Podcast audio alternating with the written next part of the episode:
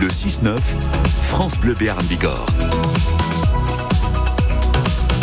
À 8h13, on retrouve Daniel Corsan pour Si José, le petit billet d'humeur de la rédaction. Aujourd'hui, on parle sécurité à Oloron, mais pas que Daniel. Et euh, Si José, ce matin, je dirais notre drôle d'impression à propos de l'insécurité à Oloron. Oloron, Sainte-Marie, insécurité sont des mots qui ne vont pas bien ensemble. Parce que Oloron, eh ben, c'est pas Chicago définitivement. Il n'y a pas de quartier nord à Oloron. En même temps, euh, ce qui s'est passé début février en plein centre-ville, des coups de feu, bah, ce n'est pas anodin pas anodin non plus. Euh, ces deux personnes mortes de coups de couteau devant le supermarché tout près du jardin public il n'y a pas si longtemps. Ce sentiment que la violence peut survenir même dans une sous-préfecture paisible.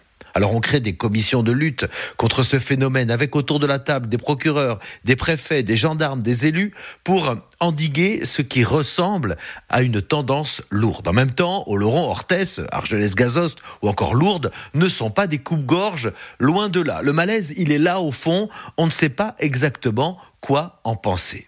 Bon, d'abord, euh, l'insécurité, c'est un ressenti. Chacun ne le vit pas de la même manière. Traverser le jardin public au crépuscule, croiser des marginaux ne provoque pas la même crainte euh, chez tout le monde. Et puis, la réalité est sans doute entre ces deux impressions euh, antinomiques.